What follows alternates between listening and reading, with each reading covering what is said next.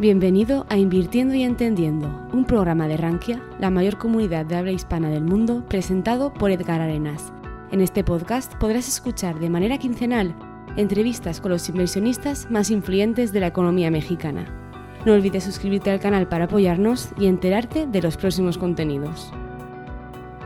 Hola, soy Edgar Arenas y en el capítulo número 19 del podcast Invirtiendo y Entendiendo, converso con Nacheli Menabrito, quien es directora fundadora de Everest, un despacho de consultoría patrimonial.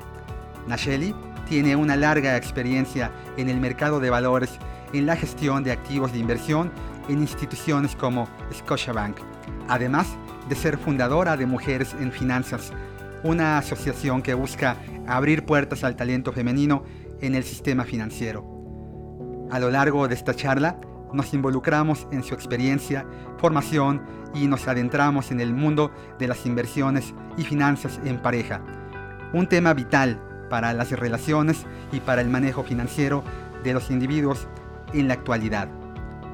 El 14 de febrero no pasa desapercibido para el podcast Invirtiendo y Entendiendo. Entender para invertir, en lo individual y en pareja. Bienvenidos. Porque nos acompañó en el Rankia Markets el año pasado. Ahí estuvimos en el Hotel Barceló, Ciudad de México, y nos la pasamos muy bien en tu compañía, mi querida Nachevili. ¿Cómo te va esta vez? ¿Qué estás haciendo? Muy bien, la verdad es que feliz y sí es cierto, nos las pasamos muy bien. Ya me acordé muy bien y con muchísima gente, me acuerdo perfecto. Sí, sí, sí, fue un eventazo y nos acompañaste representando a Mujeres en Finanzas, aunque actualmente pues te estás desempeñando como socia fundadora de Everest, que es una consultora patrimonial. Y mi querida Nacheli, e, esa vez en el, en el evento de Rankia, si algo transmitiste, fue tu pasión por el mercado de valores, por el medio financiero. ¿Está dónde nació? ¿Cómo te llegó? ¿Te llegó del cielo? ¿Fue a través de una persona? ¿Leíste algo? ¿Fue en la escuela? Cuéntame. a ver, la verdad es que te voy a, te voy a platicar y es breve, o sea, bueno, siempre del cielo llega, ¿no? Yo, yo sí creo que, que las diosicencias existen, este, pero al final soy ingeniero industrial. Luego había subsistemas y entonces me metí a manufactura para que veas cómo iba, yo creo que por el camino distinto.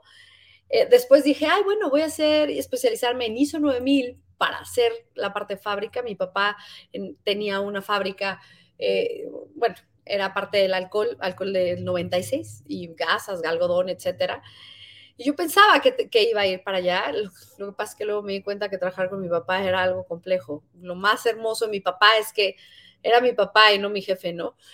Eh, entonces, este, después, me acuerdo perfecto que yo estaba dando clases en ese momento en una escuela, lo cual fue divertidísimo porque mientras estudié estuve dando clases de física, química y matemáticas eh, en una escuela lasallista divina.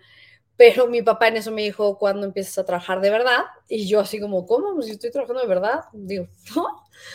Pero, pero bueno, pues obviamente le entendí, me, me recibí y, fue cuando entre, entre el tienes que entrar, tienes que entrar a algo, pues así como que me entré a Axival rapidísimo, algo que se llama AxiTrade, que pues obviamente lo, lo, hice pues más del lado de sistemas.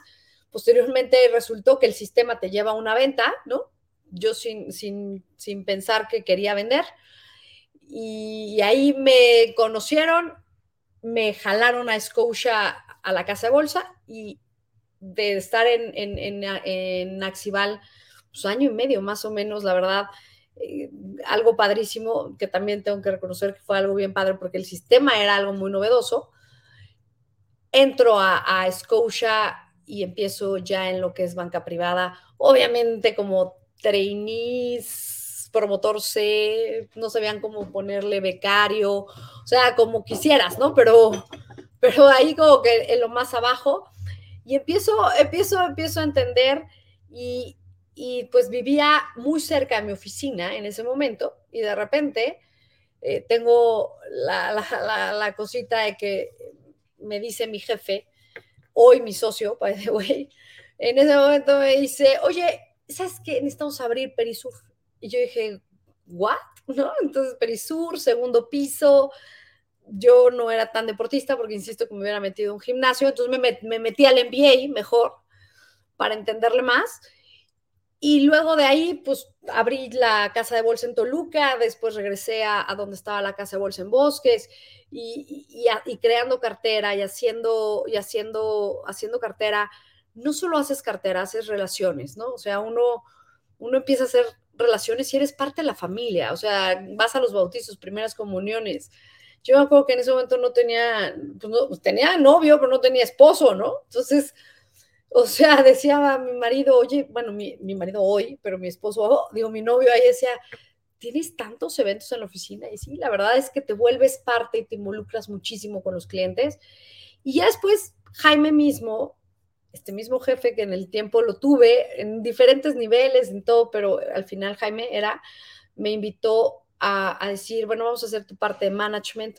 Y fue en los últimos años de Scotia y esa pasión que tú dices, empecé a entender otro, otro mundo también, ¿no? No, no solo la parte bolsa que a lo mejor vemos gente con un poco más de, de, cultura financiera. Me metí muchísimo a la parte bancaria, en donde encontraba sorpresas muy importantes y, creo que vi una necesidad absoluta de atender a clientes en un segmento que para una institución financiera eh, resulta complejo, ¿no? Porque es, es caro, ¿no? O sea, que estén en una chequera, pues siempre da mucho más rendimiento, pero el que tú les digas, oye, la chequera no necesariamente es lo mejor para tus inversiones y que empiezas esa asesoría, etcétera. Eh, pues obviamente vi, vi esa necesidad. Eh, Scotia empieza a hacer transiciones muy interesantes y empieza a hacerlo muy digital, la verdad. Pero entonces tuve la gran fortuna, la verdad es que soy privilegiada y, por eso digo que sí, el cielo ayudó muchísimo, en el que pude en ese momento tener una gran negociación con una institución que quiero muchísimo, que es Scotia, y que me permitió decirles gracias pero ahora me salgo del mundo corporativo a un mundo absolutamente distinto, que es Everest, en donde en Everest no solamente, eh, o sea, el nombre dice mucho, pero sí queremos ayudar a alcanzar el Everest a, a la gente, ¿no? Y el Everest en la parte patrimonial se vuelve algo muy, muy complejo si no lo entiendes, porque empezamos desde patrimonio, ¿no? Entonces, dejamos de tener mínimos, dejamos de tener, de aquí a acá lo, lo atiende alguien, ¿no? La verdad es que eh, dijimos vamos a estar abiertos a todo y a todos. Eh, no podemos o no pagamos un, certificado de responsabilidad social, sino que ejercemos la responsabilidad social con esta pasión que nos caracteriza y pues hoy ahí estamos un equipo que empezamos empezamos, o sea, tres, así como a, idearlo, ¿no? Muchas veces te, lleva, ¿no? El vamos al, high network y, yo venía, ¿no? Uno de, nos asociamos, ahí nos afiliamos y tenemos unos grandes socios en una historia independiente y él me decía, es que tú quieres hacer tus prácticas profesionales. Y le dije, no sabes las ganas que tengo de volverlas a hacer después de 22 años de carrera. Eh, si se llama prácticas profesionales, venga, aquí estoy lista. Y GBM, que es una gran plataforma, la cual en Rankia estuvo también y gran premiada además. Este GBM, antes de eso conocí un, un super ser humano ahí, que junto, que él me decía, Nash, yo sé cómo lo que querías hacer en una institución, que mover un barco de ese tamaño era complejo, yo creo que ahora lo puedes hacer de manera más fácil y aquí estamos, hoy aquí estamos, la verdad, de ser esos tres que empezamos. Hoy somos 10, 10 y creciendo en el, en el equipo. Y la verdad es que, pues, divertidísima, feliz. Yo te puedo decir que feliz. Y, con un equipo, porque ahí sí, para tomar este tipo de decisiones necesitas un complemento. Y el gran complemento en, este, en ese momento, pues, fue mi esposo. ¿no? Porque en este equipo, en esta familia, pues de double income, entenderás, ¿no? O sea, double income, sí hay kids, ¿no? O sea, ahora no hay no kids a veces, pero bueno, aquí sí hay unos, un par de gemelos, este, pues sí teníamos ese double income, pero, pero, pero fue que en, esta, en este complemento, él me dijo, Nash, ahora te toca a ti, En su momento le tocó a él eh, eh, emprender, hoy gracias a Dios le está yendo muy bien, y entonces ahora me pasó esa estafeta y me dijo, disfrútalo, gózalo y súfrelo también, porque también se sufre, ¿eh? No creas que todo es miel sobre hojuelas, pero la verdad es que estoy encantada. Eh, el, emprender en el mercado de valores en México no es sencillo. Hay, hay países como Brasil en donde de hecho firmas de asesoría financiera independiente ya cotizan en la bolsa de Brasil, ¿no? En México este modelo de asesoría patrimonial independiente a los grandes grupos financieros, pues está todavía en pañales. ¿Cuál consideras tú que es el mayor reto para empresas como emprendimientos como el tuyo, Nacheli? Mira, o, sea, a ver, yo creo que el, reto más importante es, ese es el mindset que tenemos muchos como mexicanos, ¿no? O sea, es la institución, pero si no es onshore, es offshore, ¿no? El, que hoy somos, hoy, hoy, y tú lo has dicho, en Brasil es algo impresionante lo que se ha visto. Eh, un poquito lo malo es que, que, si hay hasta firmas de exclusividad con los despachos, ¿no? O sea, yo firmo exclusividad con alguien.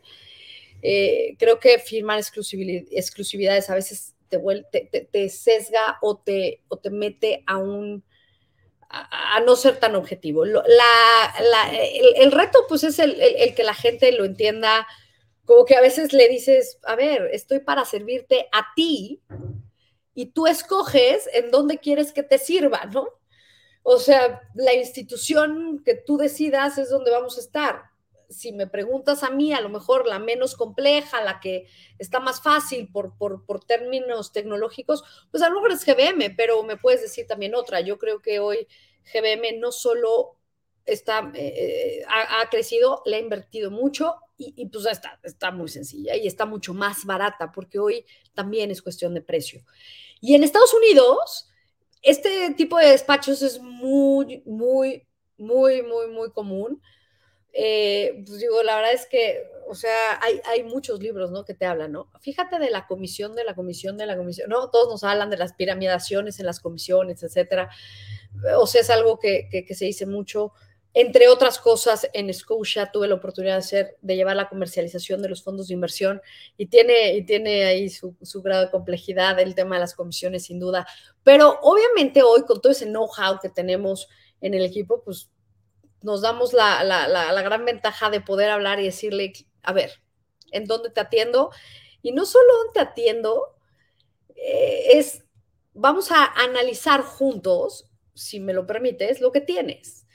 Porque muchas veces vivimos medio engañados, ¿no? O sea, decimos, no, tengo tanto, no, no, y debes, y entonces, y el seguro, y el este, y entonces a lo mejor, a lo mejor ahorramos menos, pero eh, lo hacemos de otras formas. Entonces, Hoy, hoy me encantaría estar en, los niveles de Estados Unidos, así te lo, te, lo, te, lo, te lo expreso. Creo que somos Norteamérica para muchas cosas y hoy cada vez más vemos gente que está teniendo, que está teniendo oportunidad de tener trabajo y que pudiera, si Dios quiere y así lo permite eh, la economía, eh, pues que, vayan empezando a ahorrar y a, hacer un patrimonio y una educación para sus hijos, que todos vemos también por nuestra familia, ¿no?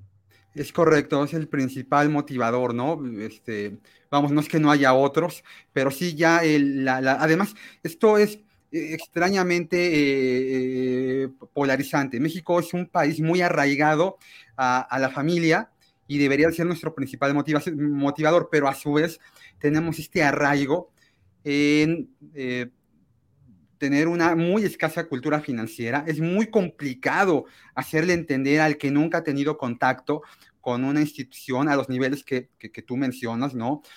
Eh, transitar a una persona de lo muy básico que es la cuenta de nómina donde le depositan a un fondo de inversión y no se diga escalarlo, hacer stock picking o, diversificarse en divisas a través de algún ETF, etcétera, pues es muy complicado, porque atrás de todo eso no hay cultura, no hay educación bursátil. Y, yo soy de la idea de que antes de vender hay que educar. ¿No? Una persona a la que tú le enseñas, además es un además comercialmente eso me parece que genera mucho arraigo con el asesor, ¿no? Porque cualquiera puede vender, ¿no? Tú, tú le, enseñas, tú, tú, eres, vamos, y mucha gente es prueba de que un ingeniero puede ser un extraordinario asesor de inversiones. Mi primer jefe, Nacheli, en este medio hace ya como 22 años. Eh, no era economista, no era actuario, no era contador, eh, era un extraordinario vendedor. ¿Y sabes él en qué se había titulado? Él era ingeniero agrónomo. O sea, él era bueno para entender cómo se embarazaba una vaca, cómo le sacaban al becerro, cómo todo eso lo hacía, te, lo explicaba perfecto. Pero era una persona, y ahorita que tú hablabas hace ratito de, todo lo que hay atrás de, la parte comercial, ¿no? De, que hoy eres mi cliente y mañana eres mi amigo, ya no sabes quiénes son tus amigos y tus clientes, ¿no? Este, hay que estar así, ¿no? Somos muy parecido a, a la gente, decía alguien, busca quien te, quien te haga de comer, quien te cuide el dinero y un buen padrecito. Y por ahí alguien me decía también un abogado, ¿no? O sea, ya cuando tienes cubierto todo eso, ya tienes tu vida hecha. Entonces, pues esta parte de, de, la vocación comercial para, para, para la gente que, que, que, a lo mejor quiere dedicarse a eso, los muy jovencitos, no sé si a ti te pasa, Shelly, que llega gente muy jovencita que va concluyendo la carrera y que a lo mejor no tiene claro cómo involucrarse en el mercado de valores y quiere tener plataformas de Bloomberg, ¿no? Terminales, ¿no? Y sentarse todo el día y, bueno, y también muy, muy hecho a, lo que han visto en películas, estar ahí, ¿no? Analizando las gráficas, pero nuestra chamba, nuestro trabajo es vender, ¿no? Y la venta se hace en la calle además. Esto a mí me pasó mucho cuando yo empecé a trabajar en esto yo decía, bueno, pues es que hay que salir a la calle. Alguien me decía, yo decía, bueno, pues es que yo no estoy acostumbrado a salir a la calle. Hijo de familia, pues, toda la vida en la escuela, y de momento agarra tu portafolio y vete a ver a alguien al otro lado de la ciudad y dedícale el tiempo del traslado. Y, a mí me costó mucho trabajo en un principio. Yo no sabía cómo era esto. A, ti esta vocación comercial te costó trabajo, fue sencillo involucrarte en esto. ¿Qué fue lo que más te costó? Eh, a la hora de involucrarte en la parte comercial del mercado? Bueno, pues, sin duda, a ver, no es fácil, ¿eh? yo creo que si fuera fácil cualquiera lo haría. Entonces, eh, hay pocos, hay pocos. Eh, pero, a ver, lo, aquí lo importante y lo que, y además, sobre todo, como tú dices, cuando estás más joven, ¿no? Porque, pues, imaginan, imagínanos hace 22 años, ¿no? Entonces tú llegas y veían a alguien y decían, ¿y esta niña que viene? ¿No? O sea, como que como que sí, sí, sí, sí era un, stop muy importante. Además, tú vienes del interior, eres de Veracruz. Tú te viniste a trabajar aquí en la Ciudad de México. O sea, soy, pero siempre estuve en México. Eso, eso, o sea, toda mi familia está, es de, de Veracruz, de Coatzacoalcos, Veracruz, de hecho. Este, pero bueno, yo, yo, yo, eh, mi educación fue en México, ¿no? Estuve en la Ibero, eh, el MBA lo tuve en el ITAM, etcétera, pero pero además, pero bueno, estuve en el sur, digo en el perisur, pero después me fui a Toluca, pero luego entonces regresas a, bosques. Pero yo creo que aquí lo importante es cuando tú le dices al cliente y cuando empiezas a entrar con el cliente y empiezas, y empiezas a involucrarte y empiezas a preguntarle y empiezas, o sea, te cuesta mucho trabajo porque, porque no es, ah, bueno, señor, vengo a ofrecerle esto que paga cinco y cuánto quiere poner. Yo creo que esa no es la, eh, hay quien lo hace, pero no es la fórmula cuando tú empiezas a preguntar, ¿no? Y, este Know Your Customer que, que a muchos, para muchos es un tema administrativo, para mí es una delicia. ¿eh? Yo, yo soy de las grandes que digo, a ver, sí, sí es cierto, hay veces que hay parte administrativa, pero el Know Your Customer real, no el que estás llenando, sino el, el conocerte, el qué quieres, el, el a dónde vas, ¿no? El, qué quieres hacer con ese dinero y el entender cómo es tu familia, cómo es tu concepto. En este país, el 84% de la gente que fue eh, o que es económicamente activa, al final de su vida, o sea, se jubilan y luego tienen que acabar dependiendo de sus hijos. A mí ese, ese dato que me lo dieron, cuando me lo dieron yo decía, no, no, no, a ver, por favor, otra vez. Me acuerdo perfecto haberle hablado a un amigo que, en ese momento trabajaba en Deloitte y le dije, oye, ¿me ayudas a buscar? Es que no puedo creerlo. Y me dice, no, sí, así funciona, ¿no? Entonces, pues obviamente, si, si dices, o sea, tenemos que planearlo y tenemos que, revisarlo y, y, y manejar tu dinero, también es escoger quién te lo maneja. O sea, eso es clarísimo, es parte de la decisión, no solo en dónde, en qué, el perfil, el horizonte, sino quién lo hace. Dicen el punto clave, sí. Es parte del manejo. Sí, claro, porque eh, más allá de la institución que te respalda, hay una persona que da la cara por tu dinero.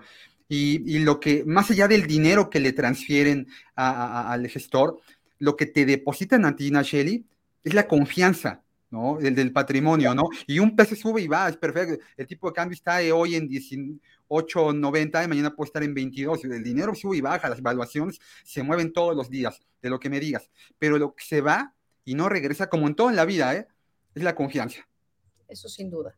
Y la verdad es que yo te voy a decir algo, yo, yo siempre, eh, y, hasta la fecha, hasta la fecha, no hay veces, no hay, no hay una sola vez, y te lo digo de todo corazón, que yo no me siente con un cliente y que antes de llegar con el cliente eh, trate de estudiar un poco, ¿eh? O sea, si puedo, incluso ahora que se puede, hasta googleas, ¿no? Pero, o, sea, estudias un poco, tratas de llegar, pero sobre todo, si me echo una persinadita y digo, Diosito, porfa, que, que lo que le diga haga que cambie algo en él, aunque, con, aunque yo no sea la que lleve su dinero. No necesariamente tengo que ser yo, no, no, no soy la única que existe. Vemos muchísimos asesores financieros y, consultores ahora eh, más, ¿no? Que en, el, que en el consultor la última palabra sin duda la tiene el cliente. Eh, siempre la ha tenido, pero todavía en una institución a veces era más llevable. Pero sí lo que dices es, por favor, que le caiga eso eh, en cuenta, porque tú veías y a todos los niveles. No te voy a decir que es un nivel es diferente a otro. A todos los niveles hay cosas que, no, que tienes seguro, te vas a morir, pero no sabes cuándo. Digo, últimamente ya nos dimos cuenta que ya puede ser a, la edad que sea, ¿no? Y entonces, si, si tienes ciertas condicionantes, pues es más fácil. Pero, pero eso, si no hubiera sido el COVID, pues a lo mejor no nos, no nos los ponen tan de frente. Yo siempre digo que hay cosas que nos pusieron así como muy de frente, ¿no? Este, entonces, pero, pero pero de que te vas a morir, te vas a morir. Entonces, siempre pensar en, ya tengo el seguro, ¿qué pasa, no? Lo caro que es tener la vejez, la vejez es carísima, pero la neonato, o sea, el neonato es muy caro. Yo que tuve gemelos y prematuros, yo, o sea, en ese momento, obviamente, tú, tú, piensas en, en, en, pues en, que los niños estén bien, en ir al hospital todos los días, ¿no? Estuvieron no sé cuántas semanas, creo que cinco semanas, no me acuerdo la verdad, pero fue muchísimo tiempo que estuvimos en el hospital y mi marido, yo me acuerdo, digo, es un poco el, el, complemento, ¿no? Tú las hormonas hacen que estés fijada y como mamíferos que somos en los niños. Y él me decía, oye, Nash, ¿puedes revisar la cuenta del, del, pues, del hospital? Y yo le decía, no, o sea, yo la puedo pedir y tú la revisas. Cuando después de mucho tiempo de como que estaba archivando, yo dije, wow, no, no entendía yo lo que costaba la neonatez. Y es carísima. Entonces, digo, gracias a Dios en ese momento contábamos con seguro de gastos médicos, pero ¿cuántos no? Eh, eh, son de esas cosas que también tienes que analizar el patrimonio. Entonces, son de esas que yo siempre digo, si yo te dejo, si de todo te dejo una, yo ya hice mi parte, ¿no? Si además me das la oportunidad y me eliges como la persona que voy a llevar tu dinero, eh, no tengo más que agradecimiento, porque esa es una decisión que toma cada cliente y que tiene toda la libertad de tomarlo.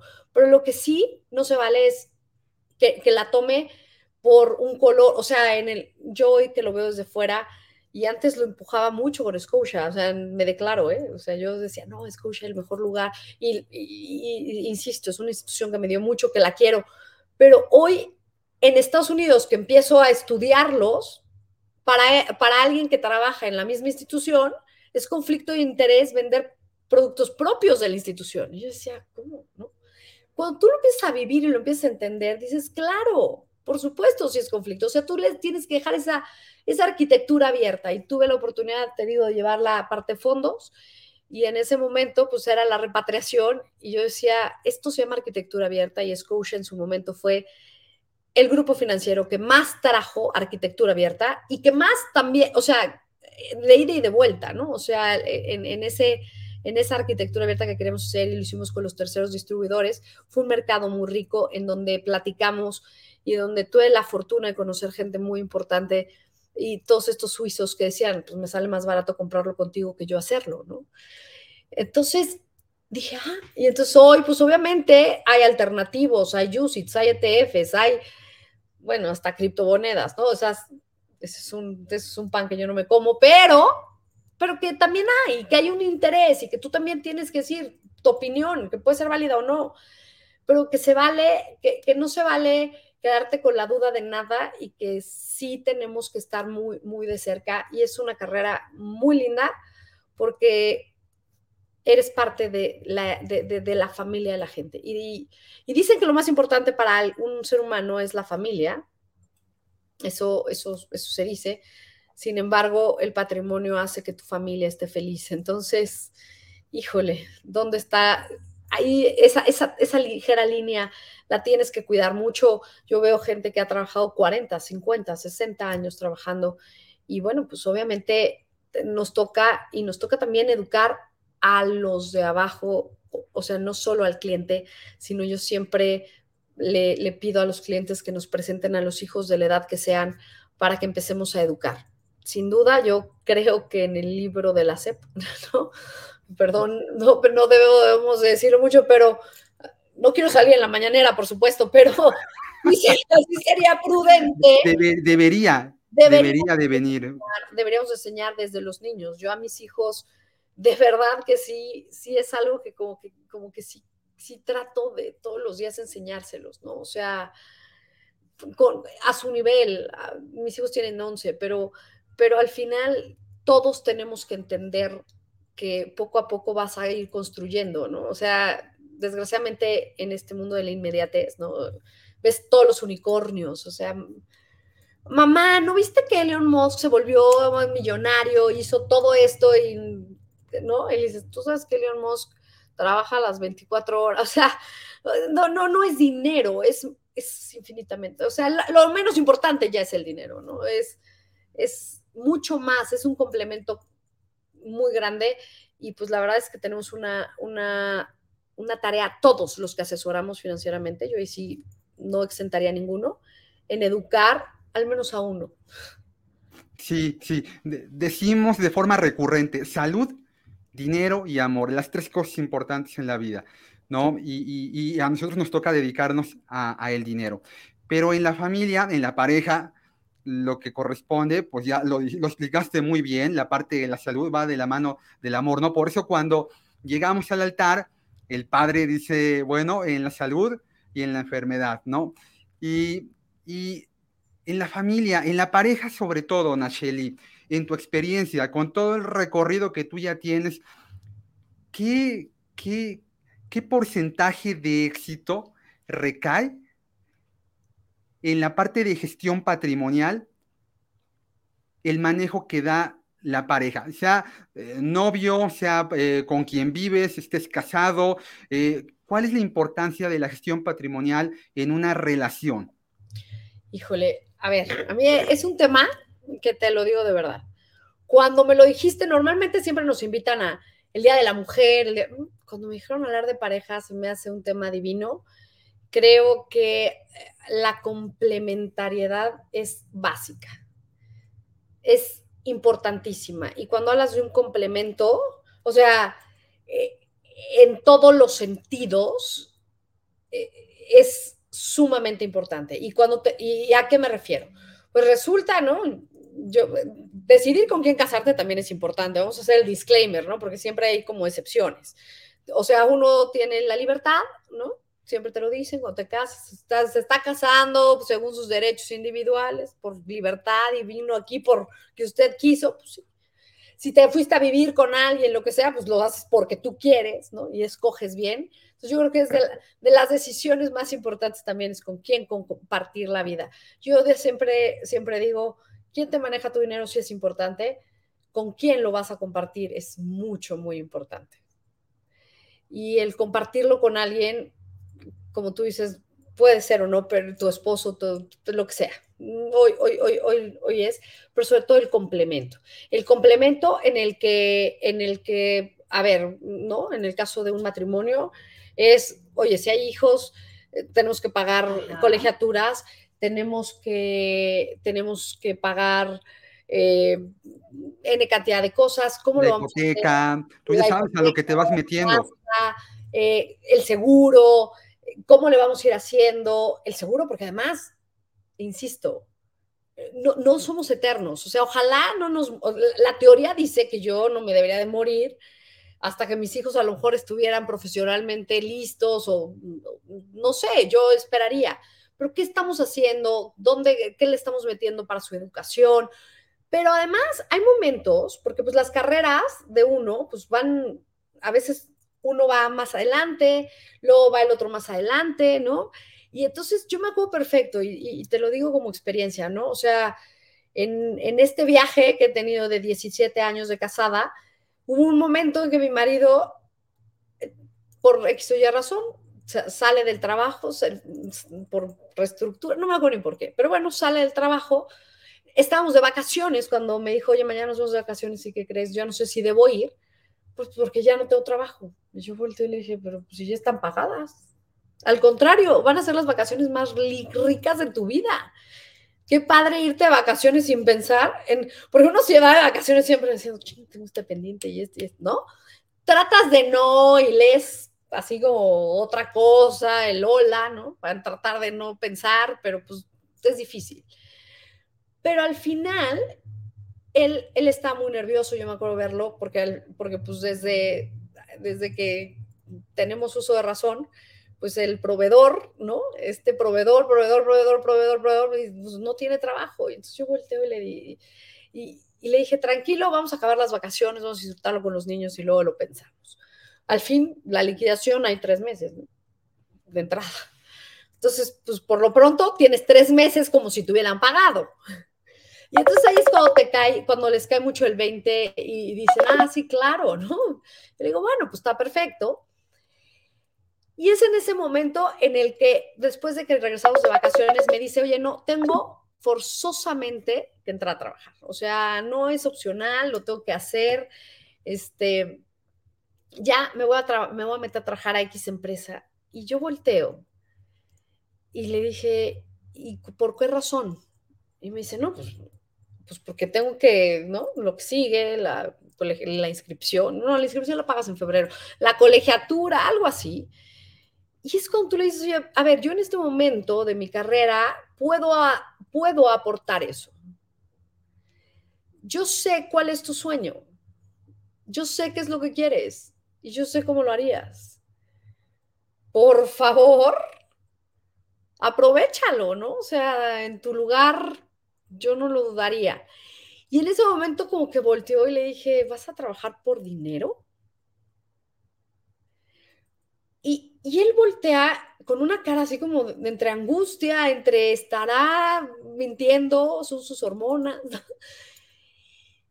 Y, y, él me dijo, ok, va, y empezó a hacer su negocio. Cuando tú haces lo que verdaderamente te gusta, y, hay, y no me acuerdo el nombre de la película, me encantaría, pero es de Denzel Washington, que dice que hay dos momentos muy importantes, cuando naces y cuando descubres para lo que naciste.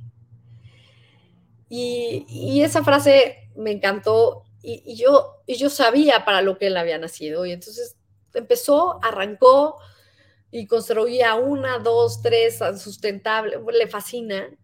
Y lo ves y entonces es ese complemento. Obviamente cuando me pasa el tiempo, sí, Income, empezamos muy bien y todo, y en eso hablo con él y digo, oye, a ver, creo que yo estoy en ese momento en el que a lo mejor quiero hacer otra cosa. Y él me dijo, Nash, adelante, ¿no? Ese es, eh, ya, ya llegó para ti eso. Y entonces, en ese patrimonio, en ese saberlo ahorrar, en ese decir un 30%, o sea, me cae un dinero, no podemos hacerlo todos y, hay que hacerlo desde muy temprana edad porque pues, al principio pues, no pagas muchas cosas, pero en el ya tener un ahorro, en el, en el, en el tú ya irlo construyendo tu ahorro para, para, para ese futuro, yo decía, pues sabes que sí creo que pueda salir, ¿no? Y puedo salir perfectamente eh, bien. Y él me dijo, yo, no te preocupes, los niños eh, tenemos el seguro, pero tenemos el seguro de vida, pero entonces la parte de la escuela está, está puesta aquí y entonces la vamos a tener que ir metiendo. Te empiezas a hacer un presupuesto mental en complemento, porque lo que vamos a ver y lo que queremos, él y yo, es que los niños todo tengan perfecto, ¿no? Y luego que ellos hagan su propio patrimonio, ¿no? Ese tendrán que tener su asesor. Eh, este, espero Espero, a ver si me escogen, a lo mejor no. pero al final, al final creo que es bien importante el, el hablarse, el platicarse, el comunicarnos, el, el, sí hacer un presupuesto anual. La mayoría de los que nos casamos, Nacheli, pues prácticamente cuando llegamos al altar ya nos conocemos desde el cabello hasta la uña del pie a la pareja, ¿no? Es más, llegan las pláticas prematrimoniales se habla de todo excepto de dinero. Cuando... la mayoría nos descubrimos ya sobre la marcha y entonces ahí vienen pues, las fricciones. Porque uno sabe, dicen con quién, uno, uno sabe con quién se casa, pero la verdad es que al hombre se le descubre en la bonanza y a la, a la mujer, a la mujer es al revés, a la mujer se le descubre cuando las cosas van mal. Sí, y esto no pasa de la noche a la mañana, ¿no? Esto es una curva formativa, así como en la escuela nos pasó, como en tu carrera te pasó, también en nuestro matrimonio nos pasó. Tu matrimonio no lo estás viviendo hoy como lo empezaste hace años. Yo tengo 22 años de casado y mi matrimonio ha evolucionado y también mi situación económica y mi situación profesional. Pero me parece que esta, de la, esta parte de la complementariedad, que, que la explicaste muy bien, va muy de la mano a lo que cuando invertimos, le llamamos objetivo de inversión. En este perfilamiento, este marco perfilatorio, que, que, fíjate que a mí me pasó con una pareja, precisamente, eran esposos. Entonces, cada uno llenó su perfil porque cada uno iba a tener su contrato de inversión de, de forma diferente. Y el perfil de uno era completamente diferente al de ella. El, el, de ella era sumamente conservador, ella no quería invertir en nada que no fueran bonos gubernamentales y él era todo lo contrario. Entonces, a la hora de que yo me sentaba a platicar con, con ambos, yo me di cuenta de que, de, que no, de que no era lo correcto, de que yo tenía que abordar a cada uno de forma diferente y que cada uno debería de tener una asesoría muy, muy, muy, diferente. Al final se complementaba, ¿no? Ella veía, por ejemplo, eh, pensaba muy lo que decía del, del, mamífero, ¿no? Ella pensaba en el corto plazo porque decía, bueno, si algo le pasa a él, si algo me pasa a mí, debe de haber dinero ahí ¿no? Eh, a veces ahí en, decimos, el, colchón correcto son tres meses de sueldo, lo que tiene que haber. Tiene que haber dinero de corto plazo, porque si me pasa algo, un fondo de inversión de deuda gubernamental líquido, y él al revés, él decía, bueno, yo lo que no quiero es llegar a mi etapa de jubilación y, que mis hijos me estén manteniendo. Entonces, pero todo eso lo vas descubriendo a lo largo del tiempo, no, no lo aprendiste ni en las pláticas prematrimoniales, muy probablemente no lo abordaron como tema de, discusión en el noviazgo.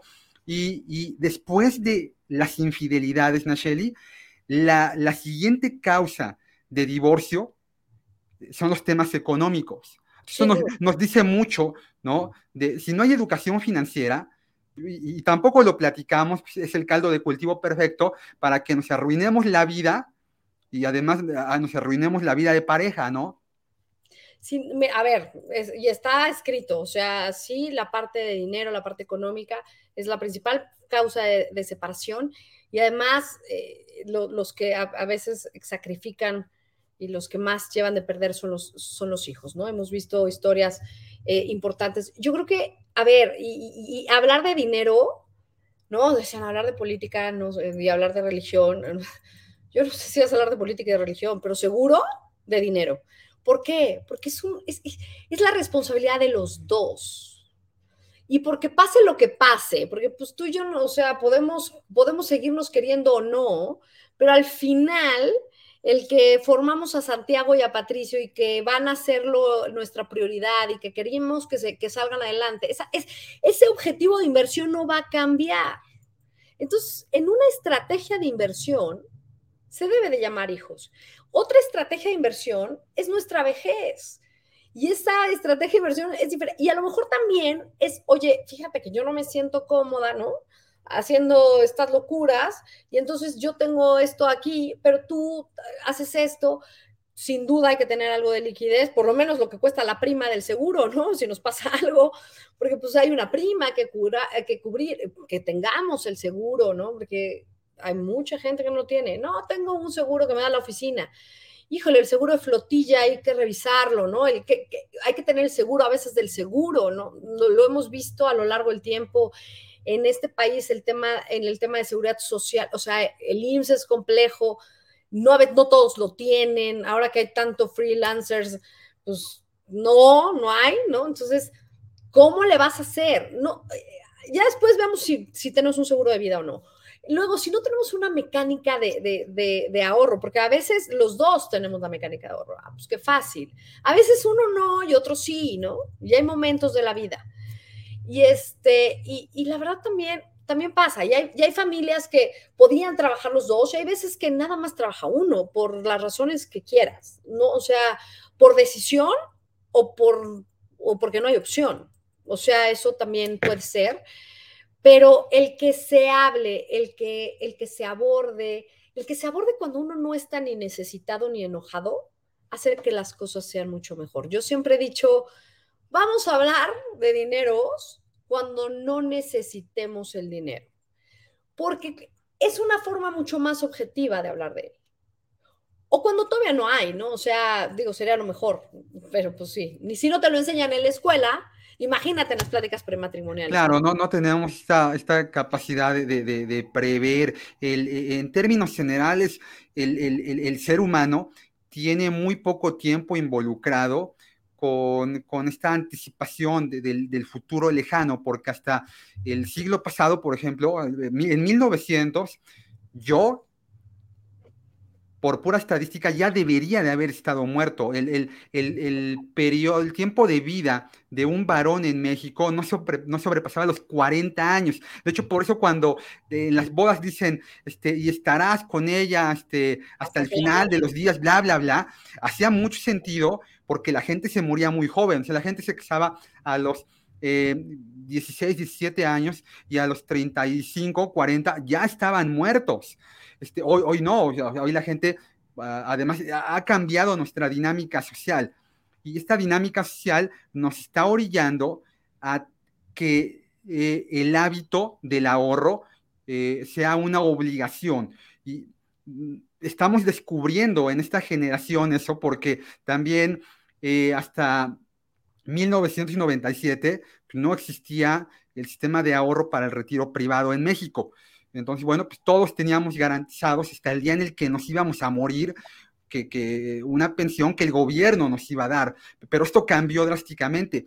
Y este tipo de cosas no, no se platican, sí, sí, sí es un hecho, tú lo sabes, porque platicas con mucha gente en la parte comercial y la gente no hace conciencia de eso. O sea, los muy jóvenes, los que hoy se están integrando a esta masa productiva, todos los años llega gente eh, egresada de la universidad, que, que, está muy padre porque quiere pagar su streaming y quiere ir al cine, irse de vacaciones, pero esta incapacidad de postergar el, el, goce, ¿no? Pues los va a meter en un problema que es, un, es una caja de dinamita abajo de de, millones de personas que no van a tener con qué vivir cuando se jubilen. Y hay tres caminos o, sigues dependiendo de la familia, que, digo, cada, aquí no somos nanas de nadie, cada quien si quiere vivir de sus hijos o como quiera vivir, pero yo creo que no está padre que tú, llegado a cierta edad tengas que estar dependiendo de los hijos.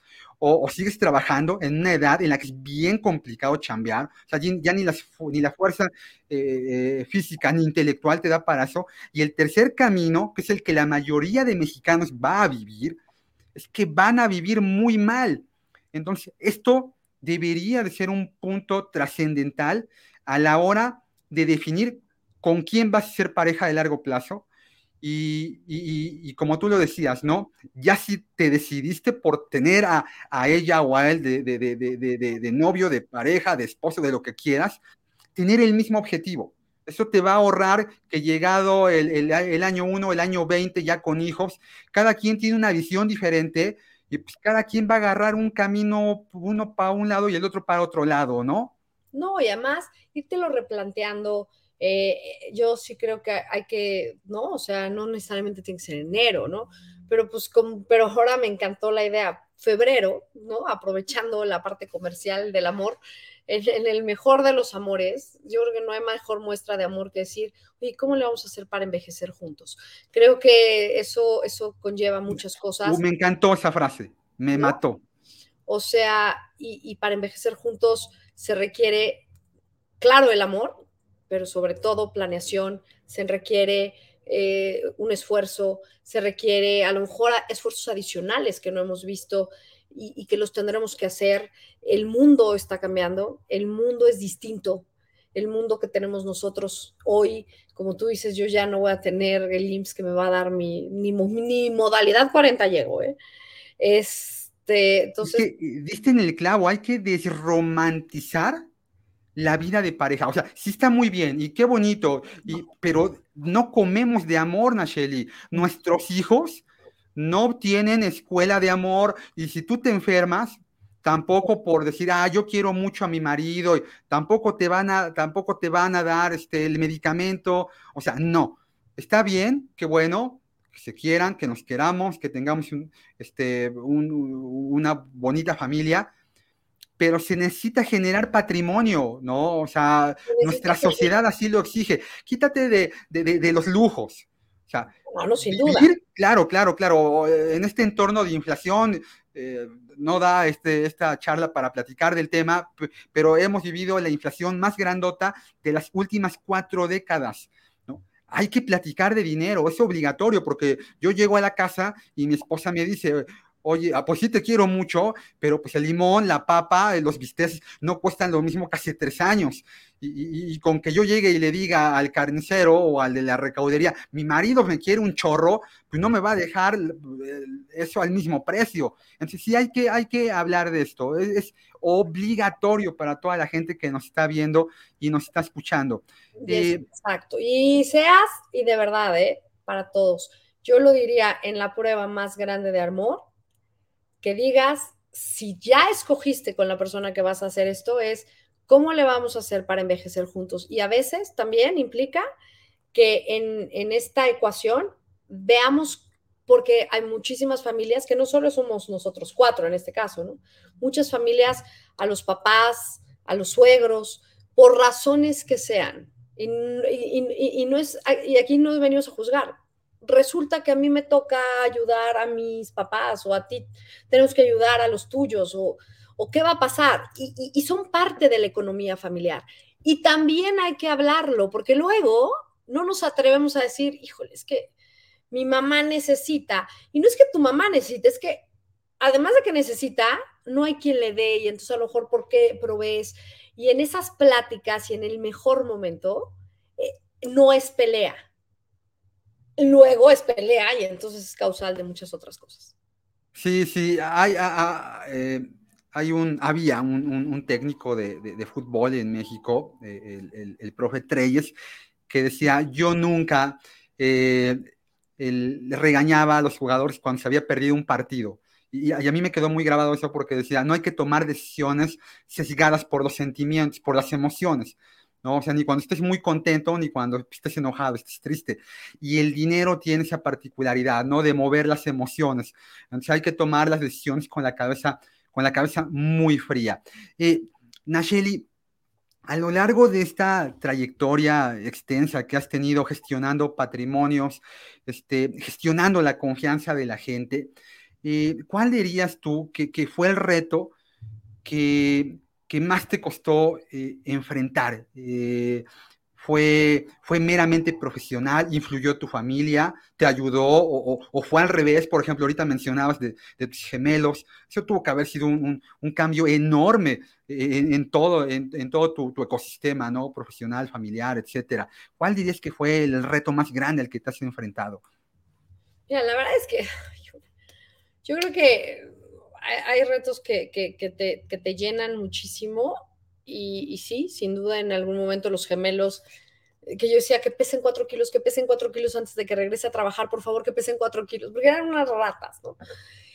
Y, y, sí, ahí lo dudé, te confieso que ese salto, ¿no? Yo creo que eh, por ahí hasta de broma lo decían en Scotia, aquí había quinielas que apostaban que no regresabas.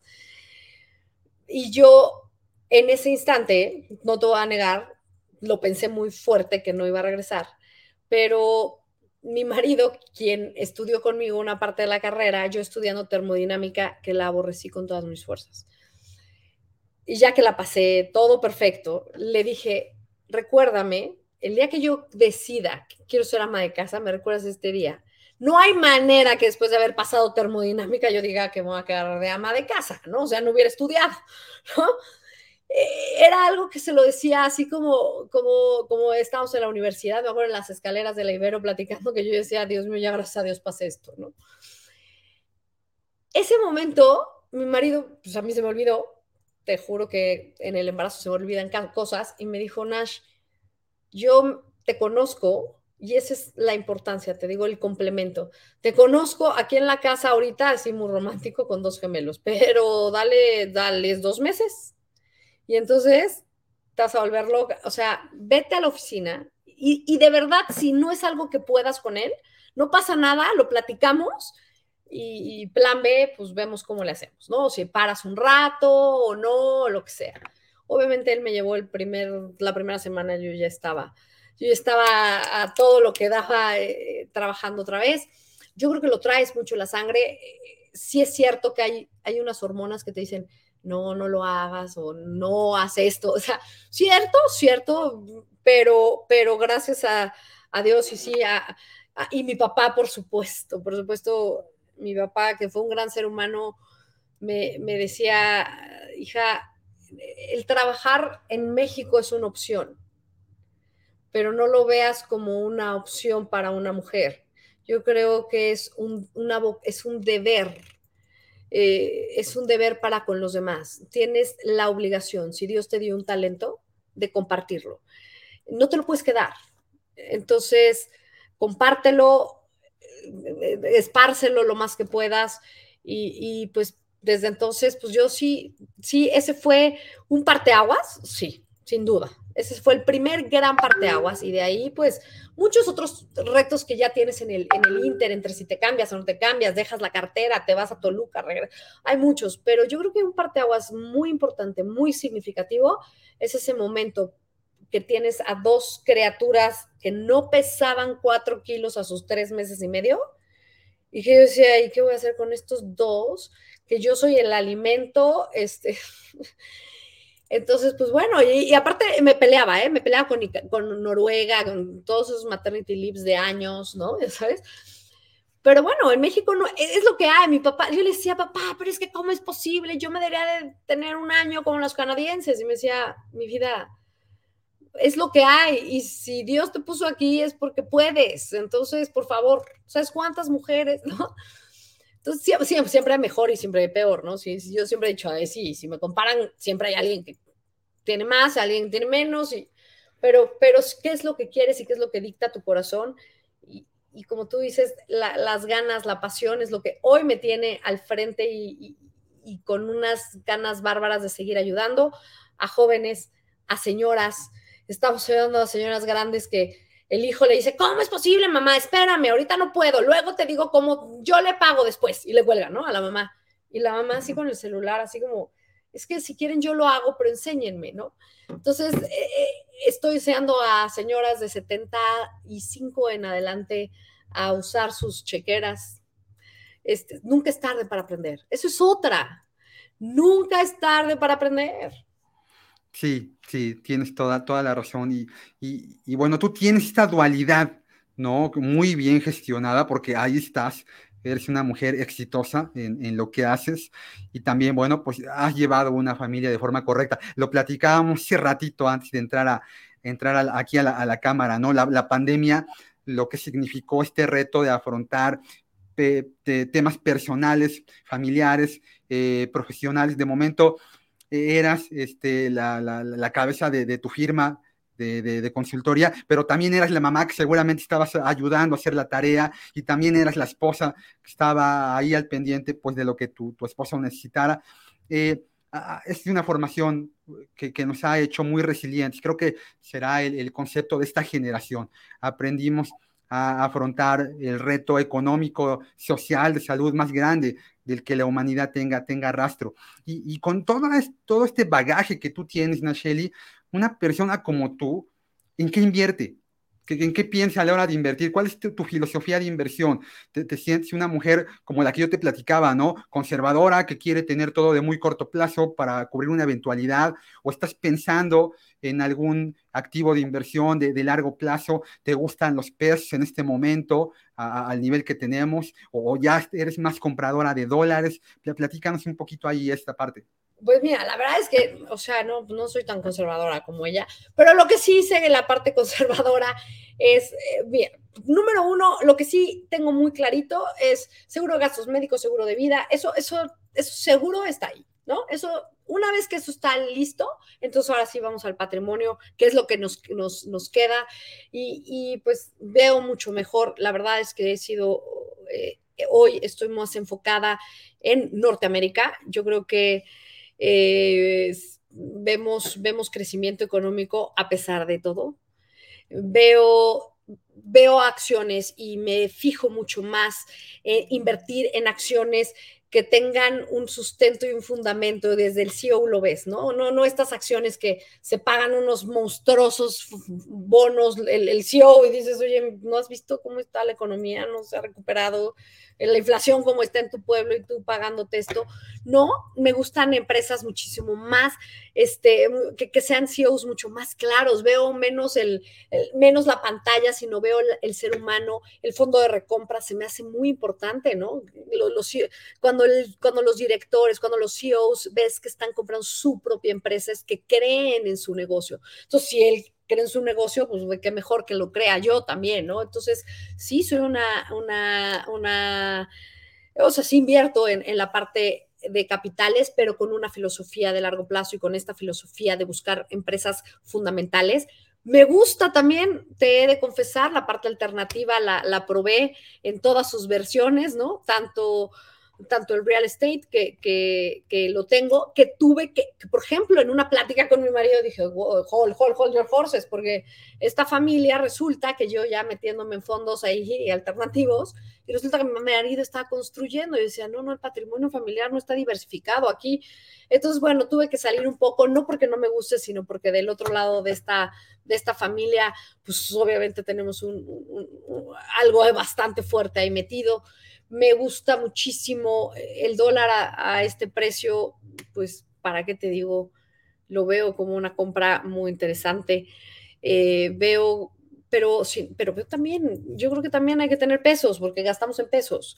Y veo tasas muy interesantes, creo que una adecuada diversificación, creo que la economía mundial en sus versiones, o sea, la parte real estate, pero la parte, lo que hace la, la parte, o sea, bien diversificada, la parte de, de, de deuda, la parte de renta variable, pues está bien. Voy por largo plazo, me inclino mucho por el largo plazo y cuando hablo de largo plazo, sí hablo de más de cinco años.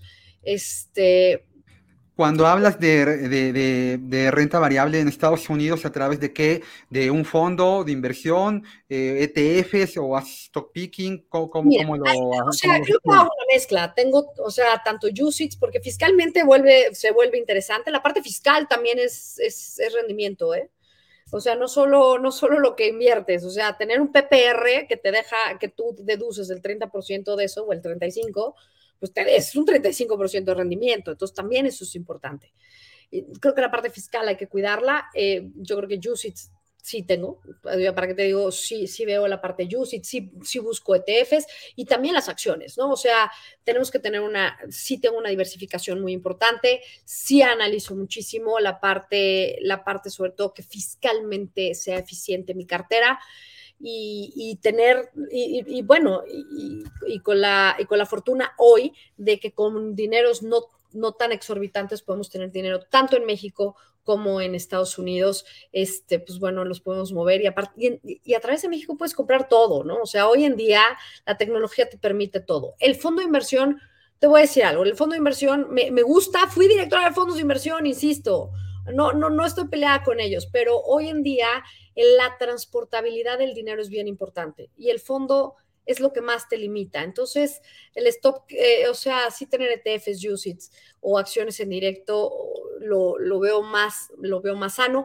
Hay fondos de inversión en Estados Unidos que están pagando muy interesante de deuda, como en, como en México, ¿eh? En México la deuda, la deuda Claro, al 10.50 está fantástico. después del dato del último dato de inflación, que fue terrible, muy probablemente lo que ya se evaluaba como un aumento de 25 puntos base este, por parte de la Junta de Banco de México va a acabar siendo de, 50 y, tener una tasa eh, eh, de bonos de corto plazo al 11%, pues es algo que no veíamos desde antes de que Banco de México se independizara. Bueno, pues hay que aprovechar si es un momento en el que vamos bien diversificados, puedes tener un portafolio muy interesante. Eh, y mi querida Nacheli, ¿qué libros te, te han marcado eh, financieros o no financieros, ¿qué, lees cuando los gemelos te dan chance? No, no, cuando en la oficina también, te vas de vacaciones, te echas al camastro, ¿no? Ahí acostadita. ¿Qué, hay momentos. lees, no? Yo creo que hay muchos que he leído últimamente, ¿no? Desde novelas hasta todo, ¿no? O sea, pero, pero hay uno que sí me, me encantó. Me encantó porque empiezas a entendernos y entendernos como, como, como sociedad, a entendernos como cómo nos creamos.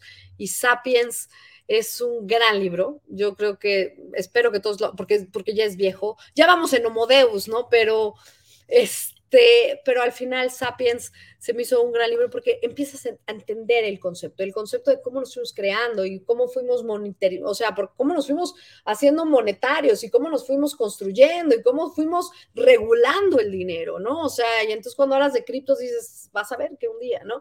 O sea, yo creo que Sapiens es, un poco volver a, a entender de dónde venimos y por qué venimos y entonces hacia dónde vamos. Eh, me encantó. O sea, yo te lo puedo decir, o sea, entre muchos otros, pero, pero, pero ese, ese fue uno de los, de los grandes que, ah, me dejó. ¿Hay alguno de que, haya marcado tu filosofía de inversión? Mira, como filosofía de inversión, no, te voy a decir, eh, yo creo que siempre eh, la he tenido muy clara, pero eso sí, o sea, no dejo de seguir, digo a todos, ¿no? O sea, pero, pero sí, sí, no, últimamente que hay tantas series, o sea, la verdad es que eso es interesante, ¿no? O sea, ves la historia de Madoff, ves la historia, o sea, del no hacer, ¿no? del cómo no. Eh, sí creo que son de las que te entretienen y que dices, ¿de verdad pudiste creer esto, no? El otro día hablé a un banco que decía, le voy a robar en su dinero. Y entonces, ¿qué, qué estupidez? Y, y la verdad es que si ves Madoff, pues eh, parecía igual, ¿no? Y, y, cayeron millones y, gente, gente con toda la, bueno, doctorados, PhDs, Harvard, todo estuvo ahí. Entonces, bueno, sí, le, sí veo mucho, sí sigo mucho. Hoy hay muchos influencers y, muchas, muchos reels y Bloomberg tiene muchísimo. Entonces, la verdad es que he tenido la fortuna, sobre todo, de tener gente y tener espacios de networking. Yo creo que así como vas a un gimnasio a ejercitarte, tienes que ir a espacios a hacer networking, a entender y a ejercitar este músculo y a oír eh, historias. Y, soy fanática de escuchar a todos estos nuevos fintechs, a todos y cada uno me encanta que me platiquen cómo le hacen. Me digo, wow, ¿no? Y veo a una gran amiga a, cargo de Clara y, entonces dices, a ver, Clara, explícame. Y luego antes era Cuesqui y ahora va a ser qué. Me fascina escuchar esas historias de, éxito y de grandes cambios. Eso hace que, vea un futuro, un futuro padrísimo y prometedor y creo que vamos para adelante y creo que, y también creo en un México, ¿eh? yo te voy a decir algo, insisto, México es Norteamérica, lo creo fielmente, entonces no estoy yéndome a vivir a ningún otro lugar, ni sacando otra nacionalidad. Sí, sí, sí. Eh, como, como, como buen libro de fondos de inversión, que yo, yo me dedico a este, a este medio, eh, en una gestora aquí en, el país, en, la gestora de fondos de inversión Cibanco, hay, hay un libro que abandoné un poco por la pandemia, yo lo empecé a leer y luego me puse a leer otro tipo de cosas y es el de cómo invertir en fondos de inversión con sentido común de John Bogle. Este, muy bueno, eh, muy bueno. Y, lo trae, y ahorita que tú hablabas de este tema de comisiones y fiscalidades, él decía, él, él, hace partícipe de esto al lector, ¿no? Él, si no nada más es que te manejen bien tu, tu dinero, él, esta persona creó Vanguard, que es la segunda gestora de fondos más grande del mundo después de BlackRock, y decía, no nada más es el retorno, sino cuánto te quitan, porque cuando tú lo llevas, lo exponencias a través del interés compuesto a, través de mucho tiempo, las comisiones y los impuestos pues te quitan muchísimo. Entonces ya este libro también me parece que es importantísimo que quienes quieren invertir lo, lo tengan ahí de, de, de, cabecera.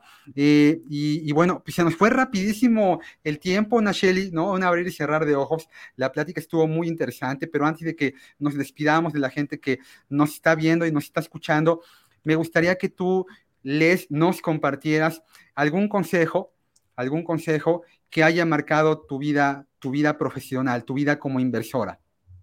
Pues mira, la verdad es que el, yo, yo sí te digo como, como cliente, ¿no? Como, y hablando del tema tan lindo, o sea, en serio, tan padre que, que escogiste, me encanta, felicidades, porque nunca en 20 años y en no sé cuántos llevo, eh, en nueve que llevo, o sea, que llevo a cargo de mucho de mujeres, me habían invitado a hablar en pareja. Y, y lo vuelvo a insistir, no hay algo mejor que platiques de cada momento, porque cada momento es distinto. No es lo mismo la Nash de, de, los 20 años que de los 30, que de los 40, que de los 45. O sea, es, eh, es cada, cada, cada vez es diferente y siempre revisa cómo estás y cómo te sientes, cómo, qué, ves, hacia dónde vas, qué te, angustia. Eh, y, en base a eso, empieza a analizar cómo está tu portafolio. No es que cambie tu perfil, pero sí tu momento. Entonces, no dejes de revisarlo, no, eh, es cierto, las instituciones te, te, mandan cada, cada dos años, creo que te mandan tu confirmación de perfil por ahí.